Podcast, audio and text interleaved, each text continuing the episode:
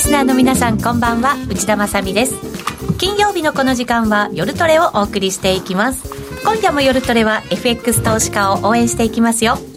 それでは今日のメンバー紹介からいきましょう。ゲストです。現役ファンドマネージャーの石原潤さんです、はい、こんにちは。よろしくお願いします。よろしくお願いします。そして、えー、小杉団長です。はいプラム小杉です。よろしくお願いします。よろしくお願いします。みやちゃんです。はい坂宮です。よろしくお願いします。ネットつなげてノーディーですノーディーです。よろしくお願いします。よろしくお願いいたします。今晩はこのメンバーで賑やかに進めていきたいと思います。さて現在ドル円ですが129円台後半92銭から93銭あたりでの取引となっていますえっ、ー、と今日は1円動いてないですから。今日はもうお見合いです、最近、ね、相場退屈この1週間ぐらい。そうですか。もう30分ぐらい3時間足ぐらいでしか取引してないああ分かります。私も4時間足ぐらいとか時々15分に落としてみて細かくトレードしたりするんですけど、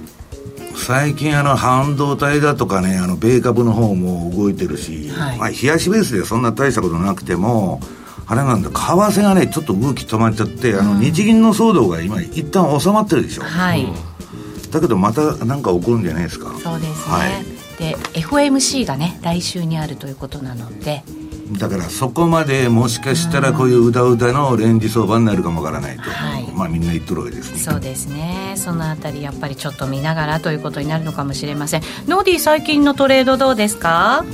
今週はなんかドル円動いた時もやっぱ130円を挟んで、はい、あのもう上行っても下行っても帰ってきちゃうじゃないですか。だからちょっとこういう相場苦手でちょっとやられております。確かにこういう相場の時って売ってやられ買ってやられしちゃうような相場ですよね。いやそれさ業者のオプション屋がみんな両サイド抑えてんじゃないですか。抑えてる可能性ありますよ。ねね、うん、僕そう思うんだけどその29とか割れなかったもんね。そうそうそう。そうですよね。なんか動きが不自然だなと。そんな中みやちゃんはどうですかトレード。今週はかろうじてプラス。おおよかった、はい、素晴らしい。かろうじて、ね、うん。こんな相場の中でですからね。可愛らしいなと思ってトレードしてるのは FX の。はい バリバリバリやってますから。バリバリの？バリバリですよ。えそうなんですか、いやいやいやでも全然小銭程度です本当に。ああなるほど。なので今日は石原さんにたっぷりと。私なんか売買なんか全然したくないですよ 現役ファンドマネージャーですから、えー、売買なんかもう飽きてきました本当。そうですか。僕35年やってんだよまあそう、ね、上がろうが下がろうが何の感動もなくなってきた本当。儲かろうがそうにしようが何も思わないと。ああ心があまり動揺しないっていうね、うん、しない。陽動応存しない限りはなるほどね。そうなりたい。なりたいです。いつかそうなっちゃうんですかね。パンチドランカーと一緒ですよ。相場にやられすぎて打たれすぎておかしくなってきたと。でも確かになんか損切りしても心が痛まなくなりましたね。でしょ、はい、慣れなんですよ何でも。最初はうわっと思うんだけどね。内田さんみたいに海線山線の恋愛をね重ねてるとそれ恋愛が恋愛ですよね。何も思わないと私もそういう人間になりたいなと、私らね失恋したらあのうつむいてねもう首も上げられないっていう状態になっちゃうんだけど平気で失恋してもトレードできると、うん、素晴らしい。内田さんできますね。鋼のメンタル。そうですね。逆にしちゃいますね。そっちに逃げるっていうね。現実逃避かそれは。そうかもしれません。はい。皆さんのトレード結果いかがでしょうか、えー、この番組 YouTube ライブでも同時配信しています。チャットがありますので皆さんのご意見ご感想そしてトレード結果などもお寄せいただければと思います。お待ちしています。それでは番組進めていきましょう。この番組は真面目に FX FX プライム by GMO の提供でお送りします。マネーに対する食わず嫌いありませんか？4U と学ぶ日本経済。お金に関する心配事は山積みだけどどうすればいいかわからない。そんなマネー初心者に向けた30分です。最近気になるあのニュースについて詳しく聞けたりクイズで楽しく経済について勉強します。4U のマネー事情も聞けちゃうかも。ラジオ日経第一毎週水曜夕方6時から好評放送中。お楽しみに。ESG 時々耳にするけど何から始めよう。そんなあなたに。ESG A to Z は ESG がよりわかる、身近になるをコンセプトに ESG に前向きな企業のインタビューや専門家による解説など ESG の最新情報満載でお届けします。これからの投資のヒントになるかも。ラジオ日経第一で平日の月曜お昼12時からポッドキャストや YouTube 動画でも配信中ですさて、今夜の夜トレは石原淳さんゲストにお迎えしています。引き続きよろしく、はいよろしくお願いしますお願いいたします。お願いしますえーなかなかドル円は動かない中ということですが、今晩の予定としては、この番組がちょうど、ラジオ放送が終わるぐらいの時ですね、22時30分に PC デフレタ。うん。はい。FRB が一番注そうですね。目してるっちゅうねはい、今回はでもやっぱりこっちもちょっと落ち着いてくるんじゃないかっていうね見通しがある中ですけなんか相場どもやーっとしちゃって。うん。でニューヨークも入り口安くても引けで戻しちゃうとかね。さっきノーディが言ってた元に戻ってくるっちゅうね。はいそうですね、まあだから今短い足でしかやってないんですけど、まあ冷やしベースでやっても翌日見たら同じ値段みたいなね、はい。行ってこい的なね、そして今日は24時、えー、と日にちが変わる頃ですね。ミシガン大学の消費者信頼感指数なども発表されるということですがこれで相場が動くのかどうなのかというところですね。さあそれでは石原さんに今日伺っていくテーマ、はい。現状相場のチェックと2月の展望。そんなこと書いてんの？はい。私そう聞いております。あれ？おかしいですね。まあ喋り去りこと喋っていただきましょうよ。い。や私は相場なんか全くわからん言うとるわけですよ。いや本当に。で去年は、まあ、はっきりこんなこと言ってやったら怒られちゃうんだけど、はい。去年は簡単だった。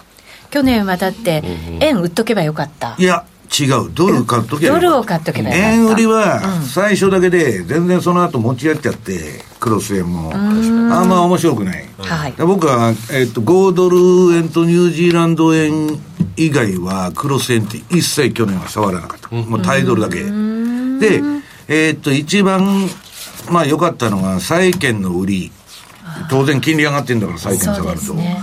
で、あとは、米金利が、まあ、あの、パウエルがね、去年、一昨年の11月に転換して、パウエルピボットって、えー急にね、インフレは一時的だって言ってたのに、インフレファイトして、はい。ボルカーみたいなことを言い出して、え1回の利上げで3回分やっとったんですよ、0.75で。普通は0.25で細かく刻むっていうパターンなんだけど、はい。それで、まあ、ドルが上がるのは、まあ、あの他国に比べてね、アメリカの利上げの方がすごかったし、まあ、円は、あのと、そもそも何もしてなかったし、まあ、それは、あの、ドル円はやってたんですよ。はい。だけど、あとはね、コモディティのゴールドが、えー、いい相場になってる最近。上げてますそうですね。今年になってねトレンドが、ゴールドっていうのは、あの、中央銀行のマニピュレーションっていうか、あの、操作されてる商品なんで、そもそも2000ドル近づくと止まっちゃう商品だったんだけど、はい。今回またそこに挑戦してる。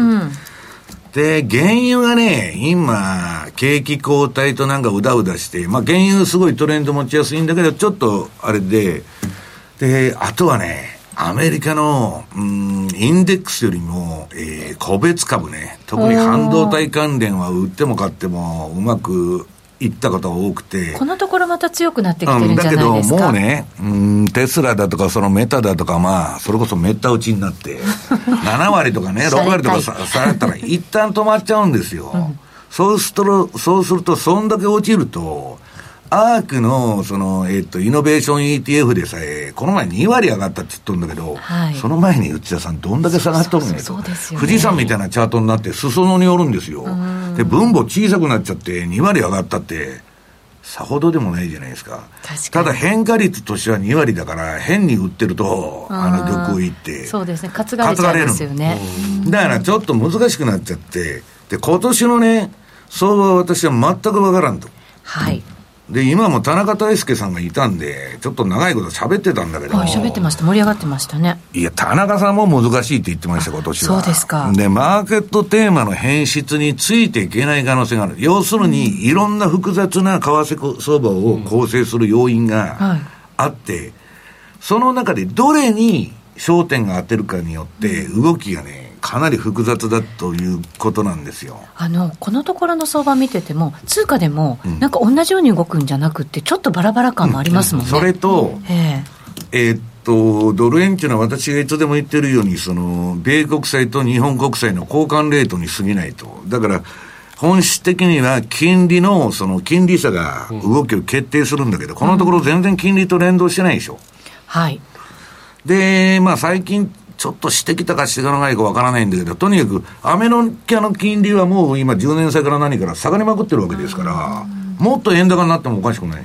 これ今のやっぱり金利っていうのは先を読んでるからっていうことなんですかね、やっぱり。うん、先を読んでるのもあるし、えええー、っとね、やることがないから、みんなジャンク債とか、そんなんまで今買い出してるんですよ。そうなんですね。うん、ジャンク債が、まあ今ちょっと動き止まっちゃったけど、すごい買われて、あの、HYD って ETF があるんだけど、はい、あの、ハイイールド債っていう名前書いてるんだけど、はい、ゴミですよ、はっきり言って。ね、ジャンク債っつうんだから。はい、だけど、そういうものまでリスクオンになってると。はい、それは、1にも2にも、えー、今年もパウエルが、えー、利上げを、えー、やめる、うん、で、本当は去年からのシナリオなら、ちょっと上げすぎて、経済をオーバーキルで殺しちゃう可能性があるっつうんで、はい、今年のこの2月の FOMC に0.25上げたら終わりっていう話だった。はい、で、その後パウエルが出てきて、お前ら舐めとるんかと、わしはもっと利上げするみたいなこと言い出して、はい、で、5月まで0.25刻みでやるんじゃないかと。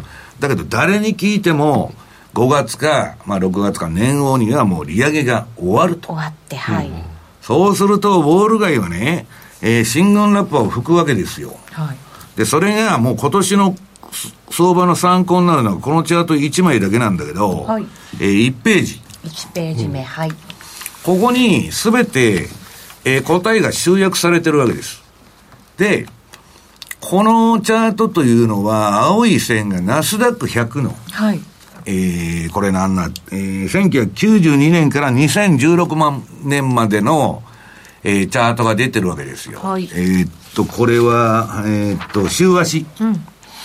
うん、で、この間の相場に何が含まれてるかというと、この皆さん2000年のね、ブワーっと上がっとるあの相場の、えー、左側のチャート。めちゃくちゃ上がっとるでしょ ?2000 年ぐらいですね。これドットコムバブルですよ。はい、IT バブル。IT バブル。で、めちゃくちゃに上がって、で、そっから、ドーンと下げとるわけ。はい。で、次は、そのドットコムバブルが終わって、またあの、金ばらまけっつんで、中央銀行が金ばらまいて人工的に相場作って、えー、バブルを次のバブルで、えー、うん、バブルの衝撃を抑えていくと。はい要するにね、これあの、後始末戦略と呼ばれてる。あの、京都大学の大きな先生が、グリーンスパン方式って言ってね、うん、もうバブル、バブラスだけバブラして、どんだけでもバブルやれと。うん、ほったらかしとけと、はい、で、バブルに対して先手を打つってことはないわけ。だから今回もインフレは一時的だと。どんだけでもバブルして、えー、使途の金が全部止まったコロナ禍で、一番米株が上げとるんですよ、垂直に。な、バカなことね。ありえんじゃないですか、普通に考えて。で、それが起こったと。で、それを称してね、不景気の株高だと。はい。いや、不景気なのになんで株が上がるんだよっていうのは普通のあれなんだけど、はい、アメリカの株っていうのは、業績なんか何も関係ない。FRB が QE やったら上がるし、やめたら下がると。お金の量。うん、そう。うん、で、あの、ここのチャートに何が含まれてるかというと、2回のバブルが出てるわけ。要するにドットコムバブルね、IT バブル2、3年の。で、2007年から8年に天井を打った、えー、サブ、えー、っと、なんだっけ、これ。リーマンショックはい。サブプライム、えー、不動産ローンバブル。うん、まあ、不動産バブルですよ、これ。はい。で、このチャートに私、利下げて矢印書いとるでしょこのチャートは利下げした途端に大暴落したんですよ。利下げするっちゅうのは、当局がもう参ったと。景気後退を完全に認めて、金利を下げざるを得なくなった。はい、で、企業業績もすべからく悪化していくわけです、そこから。で、全部スパイラルに悪くなって、で、市場はもっと金利下げろと、株が下がるじゃないかと。そうか、最速相場になっちゃうんですね。もっとさ、最速相場。うんで、その、基本的には、えー、っと、逆業績相場というか、あの、業績が悪くなって下げていくんですよ。で、その間、業績がどんどん悪くなってるから、どんどん利下げしとるんだけど、下げていく。で、これ見たら、リーマンショックも、えー、ドットコムバブルも利下げで株下げとる。これが素人には理解できない。利上げで去年株下げたのに、利下げしたら上がるじゃないですかと。あの、株式市場見てると、うん、今だとその利下げ期待みたいなもので、株価上がっていくじゃないですか。うん、そう。ね本当でも、利下げしたら、現実的には下がるわけですもんね。だから、利下げ期待でなしに、はい、もっと正確に言えば、利上げ打ち止め期待なんですよ。引き締めをやめてくれで、ね、そこに内田さん、ここに答えが出てるのよ。この下の赤いラインは FF 金利じゃなくて、アメリカのね、これ、これあったら FRB いらないって言われてるんですよ。2年国債見てて、この通り金利の調整やりゃいいと。で、2年国債っていうのは、アメリカの米国債の中で、景気動向を最も敏感に反映すると。いつでもあの、田中さんがそれこそ言ってることだけど。で、その2年国債の、えー、推移が出てんだけど、赤いチャートに。当然、利下げが起こったら、2年国債も下げてるわけ。ね、ところがね、で、引き締め過程は2年国債も金利上がっとるでしょ、これ見たら。うんうん、ところが、リーマン前に、利上げしとったんだけど、利上げ停止期間っていうのがあったの。この時に株が走って上がりよったんですそうですよね、上がってますもんね。うん、これの再現が来るって今、ウォール街は言ってるわけ。これを期待してるんですか？そうですよ。だから、パウエルピボットっていうのは、私は利下げになったら、このチャート見てたら大暴落じゃないかと。まあ買えないけど、もしかしたら利上げ停止期間は上げるかもなるほど。で、利上げ停止とか、その、は、ぬるま湯みたいで気持ちいいんですよ。なるほど。はい。利下げは冷や水ぶっかけられて、もう景気飽きまへんでという話でしょ。はい。で、まあ、これ見てたら、まあ、リスクオン、リスクオフで言えば、まあ株の上げ下げで言えばね、利上げ停止期間はいいけど、うんうん、ね、小杉さん、利下げになったらこれちょっと、たまらんでと。そうですね。うんということは、まあ、今年の前半で利上げが終わって、で、年内はもし FOMC、えー、FRB が言うように、利下げはしないよっていうことであるならば、ぬるま湯の期間が結構続くんですよ。長くゴルディロックスで小杉さんように、それが長ければ長いほど、ウォール街は嬉しいわけ。はい、ところがね、私のところに今海外から来てるレポート見ると、今年中にパウエルは利下げしますというのが、もう最近富に増えてきた。だから、えー、っと、それはね、その、景気のことだから分かりませんよ。だけど、おそらく、早かったら、うん、5月とか6月でなくて、2月で利上げ最後にして、はい、まあ、高止まりしたまま様子見ると。で、多分、もっと早く景気が悪くなってくるだろうという観測もあって、そうなると利下げに追い込まれると。そうするとドカンと来ちゃうわけですよ。うんうん、で、利上げ停止期間が長いと、今度は、あの、居心地いいから、はい、あリーマンの時と一緒やと。で、ここで逃げることを考えとかないと、例えば利利上げ停止期間に株を買ってもいいけど、別にこれ見てたら買えるんだから。うんうん逃げる用意をしとかないと、これ最後までね、この時にね、私よく覚えてるの調子に乗って、これから行くぞ行くぞっつって、わーわーやっとったんですよ。みんな黄泉の国に行きましたからね、リーマンショックで。やばい。本当に。いや、そうですよ。黄泉の国に連れてかれるんですよ。だってこの、うん、あの、利下げになってもリーマンショック後ですよね。うん、の時だって、その前に、円売っときゃいいみたいな相場が為替でもあったじゃないですか、うん、でそこに慣れちゃったトレーダーの人たちがリーマンショックで円がわーって買われた時にもうついていけなくて、みんなやっぱりもうすごい大損しましたからね、うん、だから何でもねものには春秋があってね、はい、恋愛感情がねね、うちは 3, 3年しか持たないんですよ。それを5年も6年もやってると、はい、ね、もうお互いに飽きが来て、ヘドが出ると。いう相場になっちゃうわけよ。ヘドが出てちゃうのか。最初の3か月だけなんだから。ぬるま湯？もっと言ったら、アバタもエクボは。そうですか。で、1年でもう飽き飽きしてくるんだけど、情があって3年まで続くと。と3年だと大体次のあの、内田さん見てロールオーバーして、あの、現月交代だから乗り換えようと。いうのが相場なんですよ。いつまでのも持ってたらね。そうですね。えらい目に遭うっちゅうことが、で、私はね、別にそのバイアンドホールドとかを指定してるわけじゃないけど、リグがないとダメだと言ってるわけ、その。石原さん、これ、利下げに追い込まれちゃうのがダメなんですか、それとも、利下げをしたこといや、景気が乗る、はい、あので悪くなっちゃったら、利下げせざるを得ない。はい。で、えっと、あの今のハイテクのリストロから何見ててもね、不動産の下げ方とか、結構ね、まだ経済指標に現れてないくらい、私は落ちてると思ってる、そうですね。うん。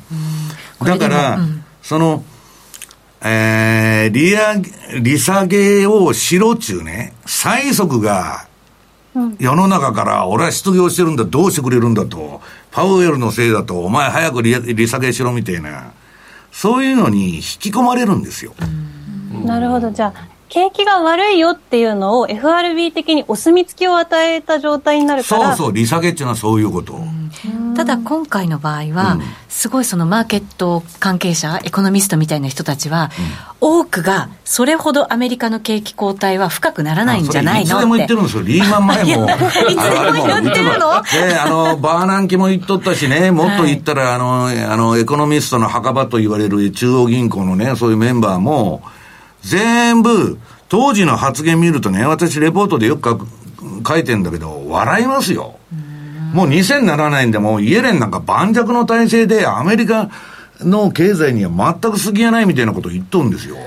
ほいでリーマンでね、大暴落したら講演会に出てきて、えー、っと、愚かにもね、人々はね、ネズミ講金融にしがみついて、大損して、えー、当たり前だみたいなこと、コロッと変わって言ってるわけよ。一体何なんだ、この人たちはと。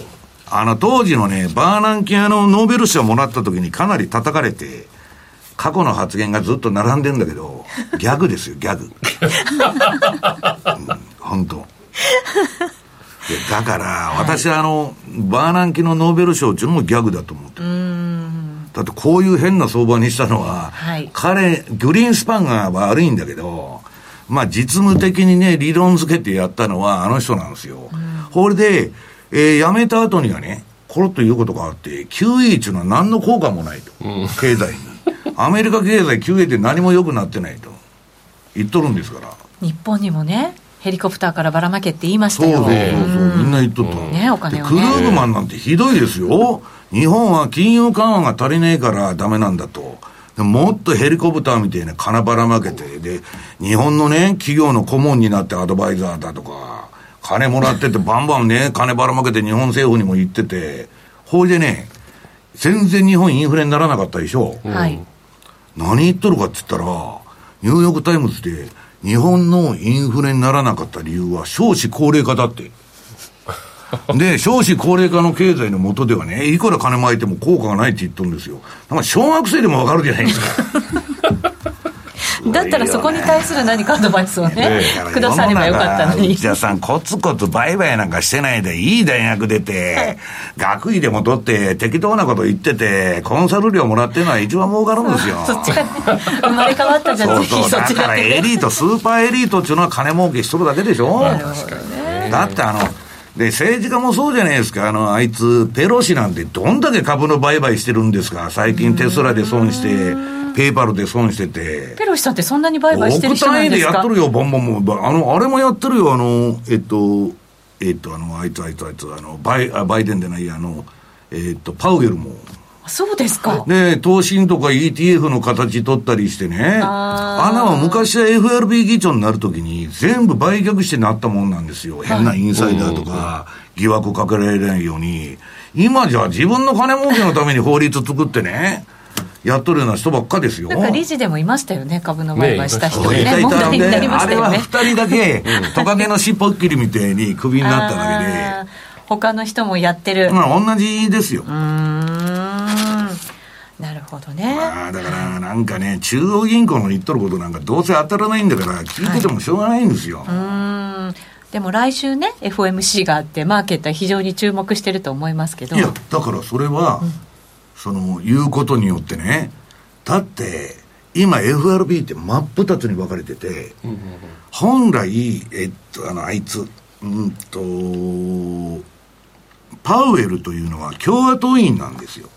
民主党じゃない。はい。あ、トランプさんがね。で、トランプが指名したし、えー、あいつら学者じゃないんですよ。法律家だから。はい。で、ファンドのカーライルとかそういうところにいた人間だからね、もともと。だから、その、えー、っと、普通はああいうのは経済学者がなるんだけど、今の FRB っていうのは、えー、環境の専門とか、その社会運動の専門家とか、そういう金融に関係ないやつが、みんなの女性が出てくるじゃない、今。あの、はいはいはい。ああいう人たちもみんなそうなんですよ。それがいいとか悪いとか言ってんじゃないですよ。ECB もそういう流れですもんね。そう、だから中央銀行がね、気候の対策なんかやってどうすんですか。専門家でもないのに。そうですよね。ね、コオロギ食えってってやっとるわけですよ、今。そんなもん金融政策と何が関係あるんだと。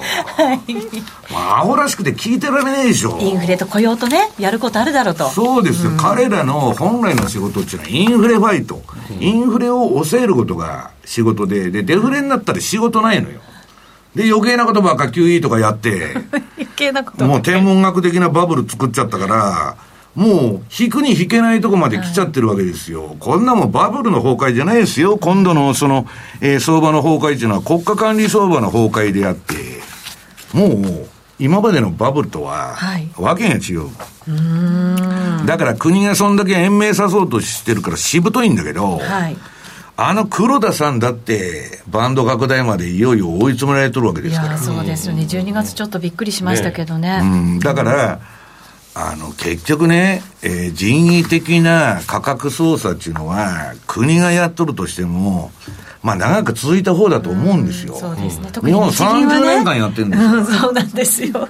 うん、30年間やってるのよ、価格操作を、あの株の年金福祉事業団にね、宮沢大蔵大臣が交わしたために、本来なら値幅で調整して、もっとダイナミックな相場になるはずだったのが、下げ止めちゃうから上がらないと、ね、いつ見ても同じ値段と。上がらないし底入れしないしっていう、はい、だから日柄調整30年もやる羽目になっちゃったと。だからアメリカだってね、ドラッケン・ミラーってあの、ジョージ・ソロスのあの、片腕だった男が、アメリカの株はこれから10年間持ち合いになるって言っとるんですよ、70年代みたいに。これだから日柄で調整が必要なぐらいの相場をやっちゃったってことですね。まあ日柄で調整で済んだらいいけどね。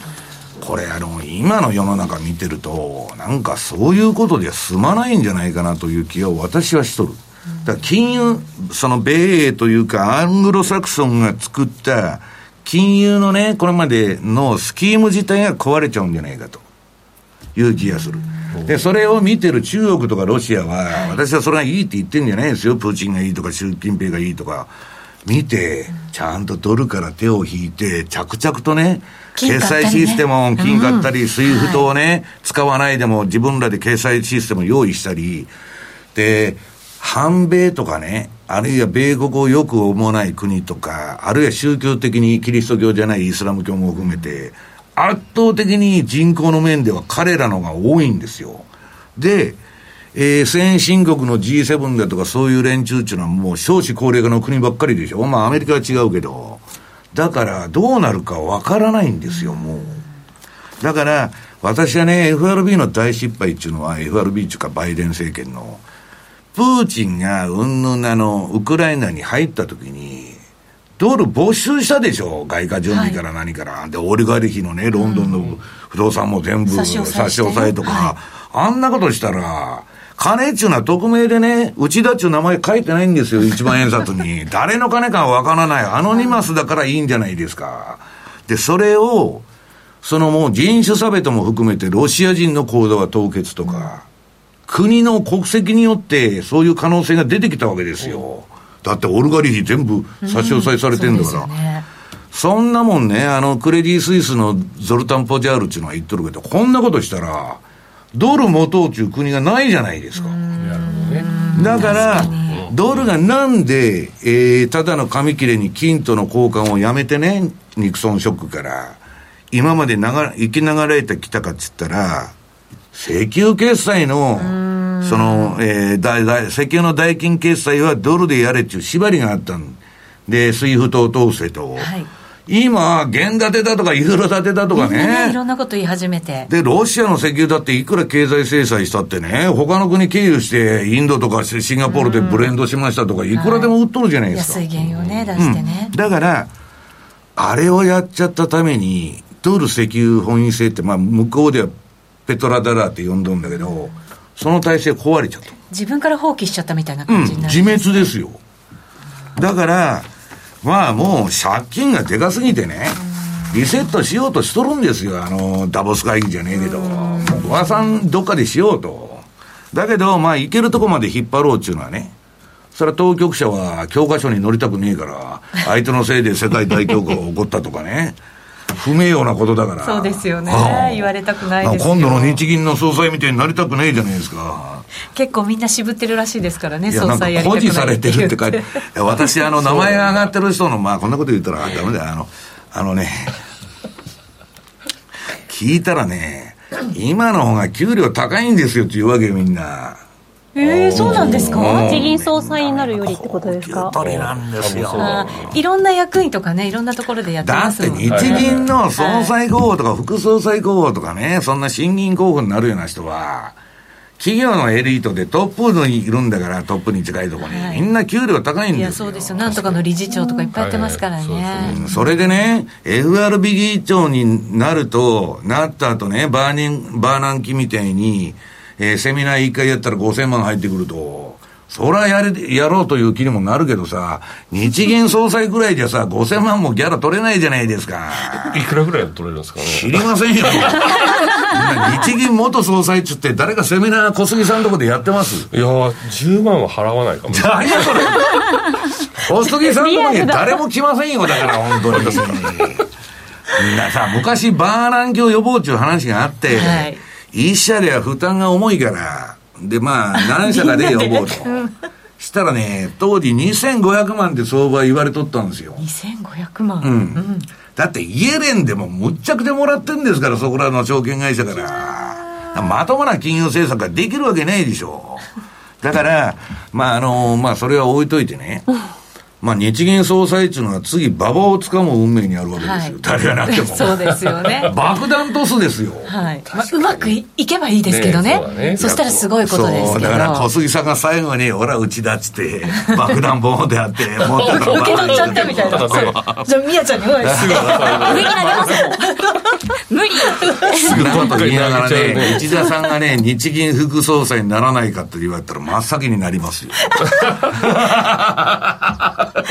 ちょっと面白そうじゃないですか。情勢を持ってきたいわけですよ。あ、その話もありますよね。うん、きっとね。で、あると思います。日銀っていうのは恐ろしい組織でね、はいあの、予定調和で昔あの、当年の中原さんとかわざと反対するやつも入れてるんですよ、政策に。その前回毎回一致じゃ、アホの集まりみたいじゃないですか。うなぎ食いに行って帰るだけかと。うん、ちょっとびっくりするような意見の人もね。そうそうそう。ね、で、たまにこういう不健全な生活、あの、政策はやめましょうみたいなやつも、あえて混ぜるんです。うん、予定調和として。一応さ、反対意見も聞いておりますと、我々は。はい。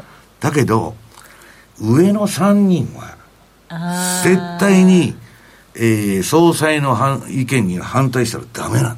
そうなんですか、うん、絶対にダメなの。えー、それを、まあ、こんなこと言っちゃっていいのかな。あの、昔あの、日経新聞のシンクタンクに行った岩田さんっていうのは副総裁やってた。はい。はい、私もびっくりしたの。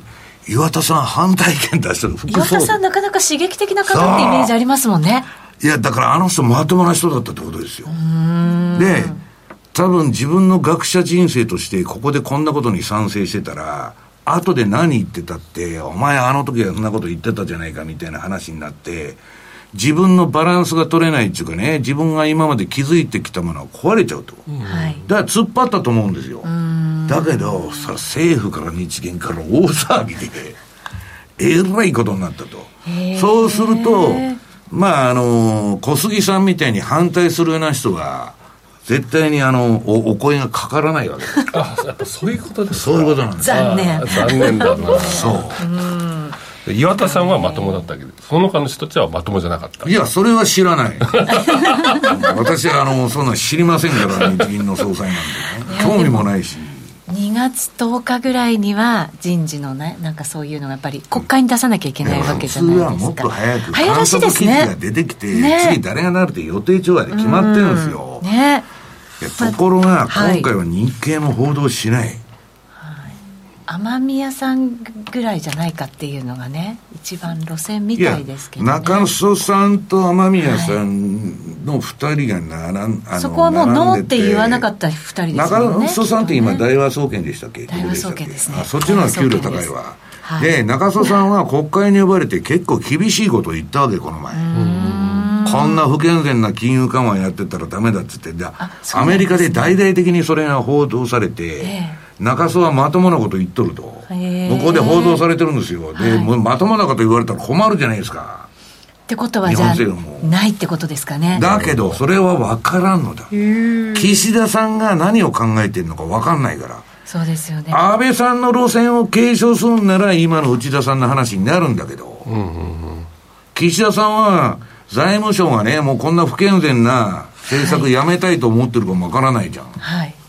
いやでも結構、アベノミクスと逆みたいなことの方を選んだとするならばだって高田さんが入ってるじゃないですか。そうですね。あの岡さんから今あの審議員になったんでしょあの人は、はい、あの人はもともとこんな不健全な政策やめてうんぬんという世間でいう緊縮派だったの。うん。こんなもんアベノミクスでね金ばらまけていってるその安倍さんがなっとるっちゃ絶対声がかからなかった。あの人はもともとみずほにいた人でしょ？はい。で、緊縮の高田さんが岸田さんになってから入ったっていうことは、政府の思ってる腹の中は変わっとる可能性があるわけですよ。おおちょっとそれマーケット結構いやだけどかかといってね、内田さんがやっても小杉さんがやっても私がやってもなんか一緒ですよ何します？新しいあの、内田さんがもし日銀総裁になったら何する？まずはそんな大したことはできませんよ。同じことやってるしかない。行けるとこまで行くそうですよ。もう、今の継承するしかない。大体あんた変動金利でね、7割くらいの人が住宅ローン借り取るのに、はい、みんな変な、変な金利の上がり方したら飛んじゃうじゃないですか。そうですよね。家賃払えませんと。で、私はね、機関投資家に聞いても、お前ら大丈夫かと。だって彼らのポートフォリオって債券とかのね、えっと、金利が日本国債3%上がってくると、はい、壊滅的にやられるんですよ。もう3%超えちゃうと。はい、だけど、一応国債とか債券は満期になったら100で償還されるってことがあるんで、評価損は計上しなくて結構ですっていうことになってるわけ。はい、だけど、そんなこと言ってんの日本だけでね、マーク2マーケットっつって自家評価が世界の基準なんですよ。評価損もそうなんですよ。実現損も評価損も区別ないから。したら、あそこは危ないとかそういう話になってくるじゃない。そうですよね。うん、で、その前に日銀大丈夫かよという話でしょ。はい。だから、あの、パチンコ屋の景品所なんですよ。その日銀っていうのは。いや、だって財政ファイナンスじゃ、上考えても。自分が出した国債ね、今指標銘柄100%買ってるっちゅうけど、自分で発行しといて自分で買うっていう意味わかります？で、それは、直接引き受けっていうのはね、そんな不健全なことは昔ハイパーインフレとかなったんで、法律で禁止されてるんですよ。だからやったらダメなんだけど、一応出してつ、あの、直接引き受けしてるんじゃなくて、一回市場に出してから買い取ってるから、はい、それは直接引き受けないと。だパチンコの、えー、換金はしてませんと。あんたにはなんか変な、あの、わけのわからん、あの、パチンコの 景品もらってって、で、交換所が勝手に金出しとるだけだと、私は知りませんと。もう同じじゃないですか。そうですね、うん、確かにね。はい。というところで、後半も盛り上がっていきたいと思います。一旦お知らせ挟みます。FX や商品 CFD を始めるなら FX プライム by GMO。米ドル円などはもちろん、原油や金も人気のスマホアプリで瞬時に取引。トレードに役立つ分析情報やセミナーに加えて、お得なキャンペーンも随時開催。最大10万円をキャッシュバックする新規講座開設プログラムを実施中です。FX も商品 CFD も、そして自動売買やバイナリーオプションも、やっぱりプライムで、き、まり。株式会社 FX プライムバイ GMO は関東財務局長金賞第259号の金融商品取引業者及び商品先物取引業者です。当社で取り扱う金融商品は価格の変動等により損害を被るリスクがあり、投資元本は保証されません。商品ごとに手数料等及びリスクは異なりますので、当該商品等の契約締結前交付書面などを熟読、ご理解いただいた上で、ご自身の判断と責任において、自己の計算により取引を行ってください。こんにちは。レイモン・メリマンです。ラジオ日経の音声コンテンツメリマン2023年大予測は好評発売中。2022年マーケットの転換点を的中させたレイモンド・メリマン氏が生成学と独自のサイクル理論で2023年をズバリ予測。価格は送料別で税込6600円。書籍「フォーキャスト2023」も発売中。お申し込みはインターネットまたは0335954730ラジオ日経まで。企業トップが語る威風堂々毎週水曜日夕方4時40分からオンエア。パーソナリティの毎度相場の福の神藤本信之さんが厳選した上場企業の経営トップをゲストに迎え事業展望や経営哲学などを伺いつつトップの人となりにも迫るインタビュー番組です。企業トップが語る威風堂々はラジコタイムフリーポッドキャストでも配信中。ほら聞いてや。さて、今夜の夜トレゲストは石原淳さんです。引き続きよろしくお願いします。もう後半も残り20分を切ってまいりました。はい。石原さん喋ってるともう、どこで何聞いていいか分かんないぐらい、ずっと石原さんだけが喋ってらっしゃる。で、ノーディーこれからあのやってください。はい、お願いします、ノーディー。はい。この前ノーディーがね、ちゃんと動画で。あ、ね、セミナーをね、二人で。二人で。やったんですよ。すごい好評だったって言ってました。はい。FX の初心者セミナーね。そうです。アーカイブで見れるんじゃないですか？アーカイブで見れます。はい、はい、ぜひぜひ、まずは FX プライム by GM のホームページに行っていただいてね。まあログインしないと見れないけど。あログインしていただいてね。はいチェックしていただけるといいかと思います。ちゃんとのセミナーだけじゃなくてあの平井さんとの初心者向け動画もあるのでそちらもねそっちは、ね、見ていただければと。あの YouTube うちの YouTube チャンネルに上げたんで、はい、ぜひご覧いただければなと、はい、ご覧ください。はいいろいろ揃えておりますのでね。はいぜひチェックしてみてください、うんはい。ということで、今日のテーマ、現状相場のチェックと2月の展望ということで伺っておりますが、全然そこに到達していない気がします。相場の話なんか一言もまだ言ってない。そうね、日銀の話しかしてないような気がします。一言コメントしました私はさっぱりわからん。相場の先なんかわかるわけがないと。なので、現状の動きもいろいろ見ていこうかと。石原さん、たくさんチャート準備してくれたんですよ。うん、なんか資料これ何ページ持ってきたの、ね。まだね、1枚しか使ってません。いや、いつでも夜トル出るとそうなんですよ。あの、30ページぐらいあるんだけど、1枚か2枚使って終わるね、そうですよね。相場の話もしときましょうよ。相場の話ですよ。うん。22ページあったわ。22 全部でね。はい。分かるわけないと言いながら、ね、いやいやそのさっきのチャートをまずね、ノーディー、あの1枚目の見てもらったら、今年の気をつけるのは利下げ、そうですね、利下げになったら怖いですよと利下げでもしなかったらね、われわれにとってはチャンスまだたくさんありそうな相場ですけどね。うん、で、まあ、為替について言えばね、私も主力商品なんで、去年はとにかくまあ良かったと。ただね、えー、一つ言えることは、最近相場の転換点が、大陰線とか、黒い棒がバーン出たり、大陽線で、そうするとそれまで売ってても、大陽線でボーンと戻して、そこで手締まうと、利益がすごい減っちゃう。はい。逆に、買ってても、この前みたいにストーンと落ちるでしょ、あの、150円のとこから。だいぶ減っちゃう。で、えー、私もね、えー、まあ、順張りも逆張りも全くやらないわけじゃないんだけど、もう全部順張り中心で、去年はもう引っ張ったと。でね、6本えー、システムを走らせてて、はい、これはもうコンピューターの完全自動売買ですから、でね、意外とうまくいかなかった、あの、取引がね、もっと儲かると思ったのはドル円。ああ、今年はドル円いけるぞと思ってたのよ。はい、したらね、まあその6本走らせてるうちの2本を持ってきたんですけど、はい、まず2ページのドル円のマーケットナビゲーターという私のね、順張りシステムの、これ今月パウンドリングから販売されるのが今月か。DVD は3月に出るのかななんかまあ動画とインディケーターだけはなんか先に販売するって言ってんだけど、これはピンク色の時は全部買い持ち。はい。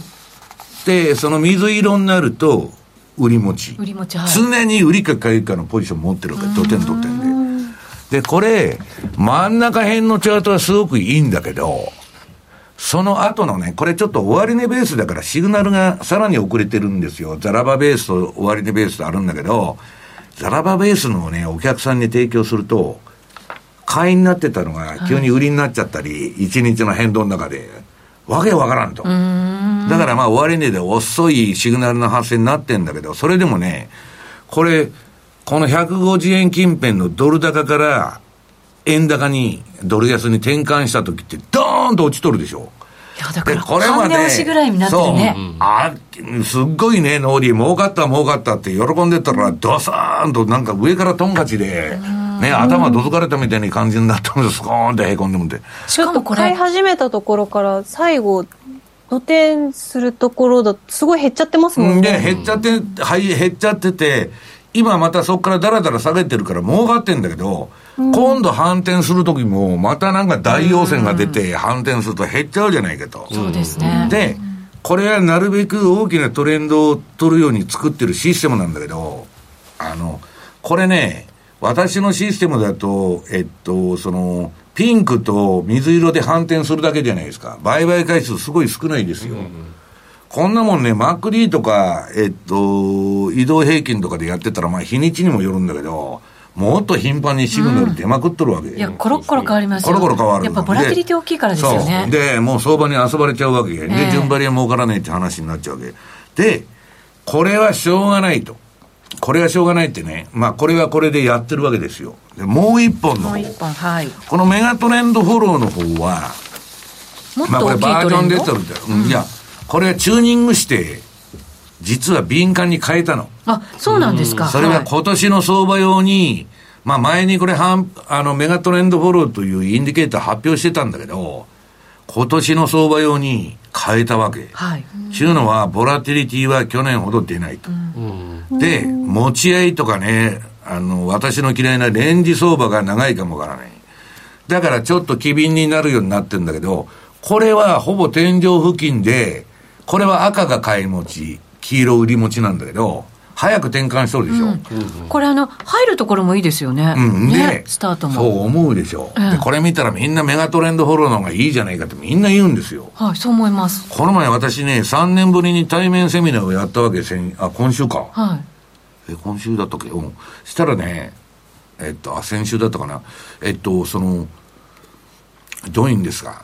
こっちの方がいいじゃないかっていう人がいるんだけど、はいそうとも言い切れないんですよ。えー、そうこれは結果論として、ね、小杉さん、1年終わってみたら、そういう結果になってるだけで、えー、っと、どっちがいいとは一概に言えないんだけど、何が言いたいかっていうと、2枚ポジション持つんなら、1枚1枚でやってると、トレンドを取り損なうことはないわけ。ないわけ。はい、で、次にね、もっとあの、それの端的な例が、ポンドドル。ポンドドル、はい。このポンドドルは、えっと、何ページだ ?6 ページ。はい。これめちゃくちゃ儲かった。こんなもん全然儲かると思ってなかったで、これ、あの、水色が売り持ちですよ。ピンクが買い持ちで。で、まあ、買い持ちのとこは最初の前半戦ほとんどノイズでしょ？はい。あの、騙しみたいな形になってんだけど、トントンとか。うん、この真ん中の売りトレンドがでかかったんですよ。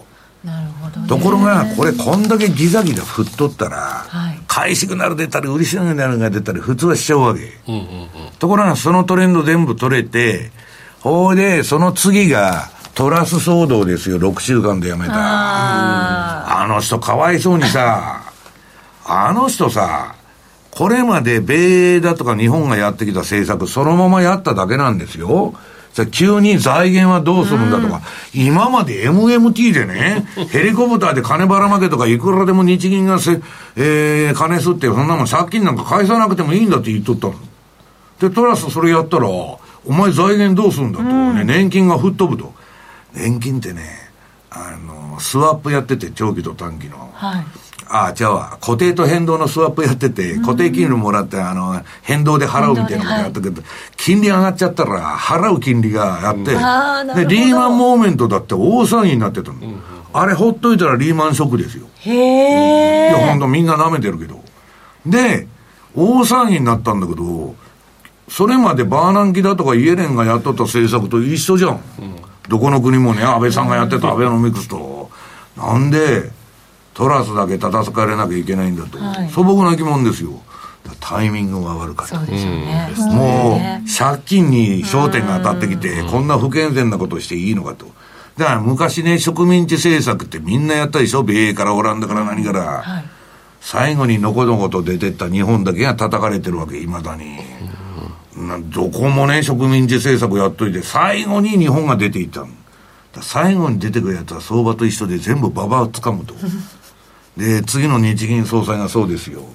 そこにつながるわけですね。いや、だから、それが先の見えん人ってことですよ。だけど、人間名誉欲があるから。ね、内田さんみたいに、日銀総裁にスタッフっつったら、こう転んじゃうじゃないですか。転んじゃう。喜んでやる。喜んでやるでしょ？そう。ねちょっとどうですか、ね、ないまで、うちのね、あの、あの、あの、あれだよ、娘はね、お母さんも鼻高々で日銀総裁やってんだと。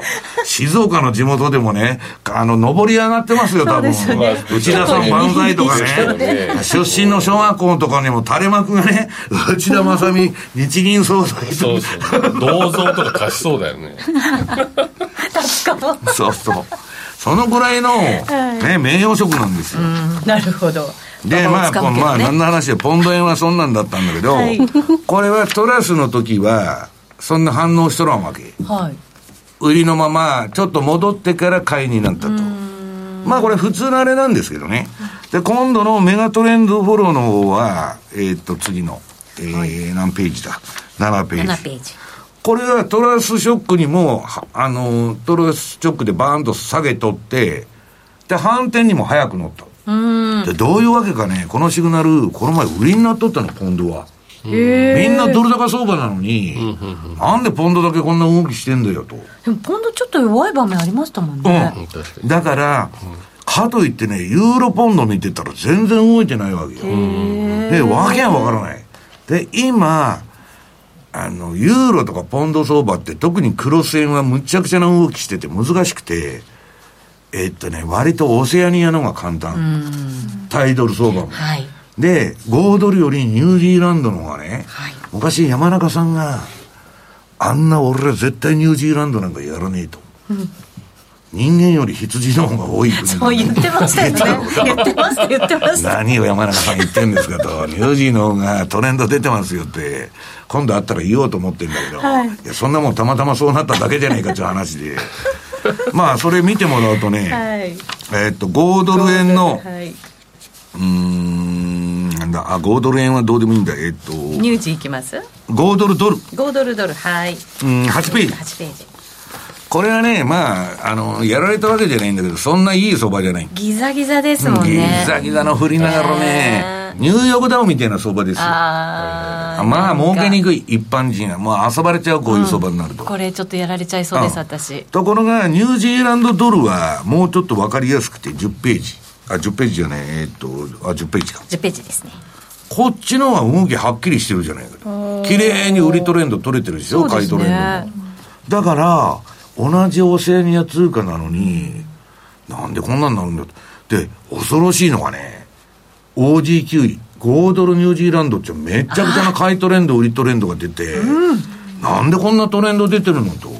いうくらい出たんですよ。このところ、またギュンと足元ね。だから、何が来るかなんて、私はなんで分散投資を進めてるかって言ったら、結果的にこうなっただけで、そうです、ね、こんなニュージーランドがね、5ドルよりいい相場になるなんてわからないし、私も大嫌いなポンドドルが一番儲かっとると。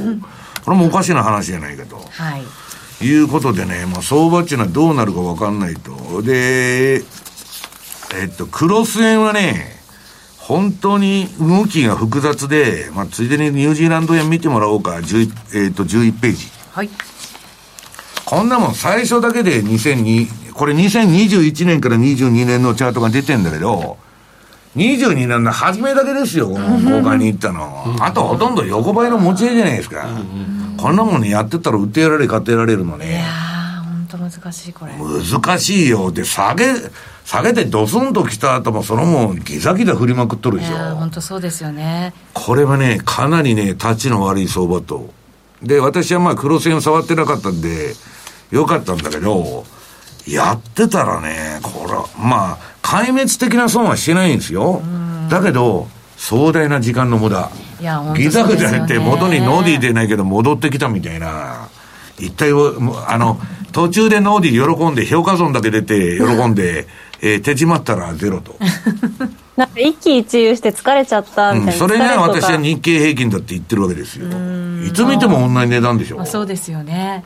相場の解説してるのが嫌になりませんか、内田さん。はい、まあ、私は解説しませんけどね。でも、動いてくれないと番組中眠くなっちゃったりね、しますからね。ねそれはやっぱ動いてほしいなと思いますけどね。本当にだからね、PK をやめたら動くんですよ。はい。で、でね、えー、昨今人気のメキシコペソは、はい。このまま動かなかっても、あのー、金利取りでいいんだけど、うんまあなんかこう、えっ、ー、と、去年はすごいトレンドが出て。ね、すごく良かったって言いましたよね。で、今打ち返し、なんかね、ドル円とかより、業者によっては人気だったんだって。えー、みんなメキシコやっとったんだって。ね会社によってね、出てましたね。いろいろ見ないとダメ。私全然見てなかったんですよ、ペソ。一切一回も見なかったんですよ、去年。いや、だって内田さんが金利取りなんかするわけねえじゃん。博打専門の人がさ、金利取りとかさ、眠たいこと言ってたらダメですよ、本当。それでトレードフォームあるんですよ。そうそうそうね。そうですよね。はい。まあね。でも見とけばよかったなと思いましたよ。だから後からになってね、だからこういうなんてね、はい、儲けると降りられないから、うん、その後円高になった時に金利入ってるからまあいいやとほったらかしておくと、はい、いつの間にかやられてるそうですね、はい、でえっと原油はねここ数年間私にあの利益をもたらしてくれる、えー、銘柄の代表選手だったんだけど、はい、最近あんまり相場が良くなくて15ページ。はい。去年からねあんまり良くなないというかね、はい。えーあ何負けと。はい。時間が近づいてまいりましたので あと、まあ、この辺は延長戦で伺ってもいいですかね？はい、皆さん、原油から延長戦でお楽しみいただきたいなと思います。はい、引き続き延長戦ありますので、YouTube ライブでお楽しみください。なんかくるくるくるくる 見えないようにやったんですけどね、言われちゃいました口で。はい、そうなんです。はい、実はちょっと早めに終わったのには理由がありまして。何？あ分かった。そうなんですよ。そうなんですよ。そうなんですよ。そうなんですよ。早く言えって言われそうですね、リスナーの方からね。実はもう長年本当に何年やったんだろうって思うぐらい小杉さんとは一緒に番組をね、ね、やってきましたけれどもその小杉団長今日でなんと番組卒業と。卒業なんですよ、まあ、多くの方が卒業したように私も卒業していくと、はいっていう。まさか団長を送ることになろうとは思いませんでしただから私今日急遽来たわけですよ。そうですよね、うん、最後やっぱりね、はい、石原さんとやりたいというリクエストちょっと残念だなと。最後に一言ね、あまあね、うん、この番組に携わったのがもうちょうど12年前ですからね、はい、でそれからまあ途中いろいろあって僕が出始めてみたいな、ただ座ってるだけでも大きなおじさんなんですけど、まあ、これをちょっと携わって12年、まあ、これも今後も続きますんで、まあ、引き続き夜トレを皆さんご視聴いただければなと、まあ、一番あの、まあ、思い思い出深いのはあのノーディーですよね。そうですよね。そのあたりもすいません。延長戦で挨拶巻き入れるなって感じですけど、はい、この番組は真面目に FXFX プライム by GMO の提供でお送りしました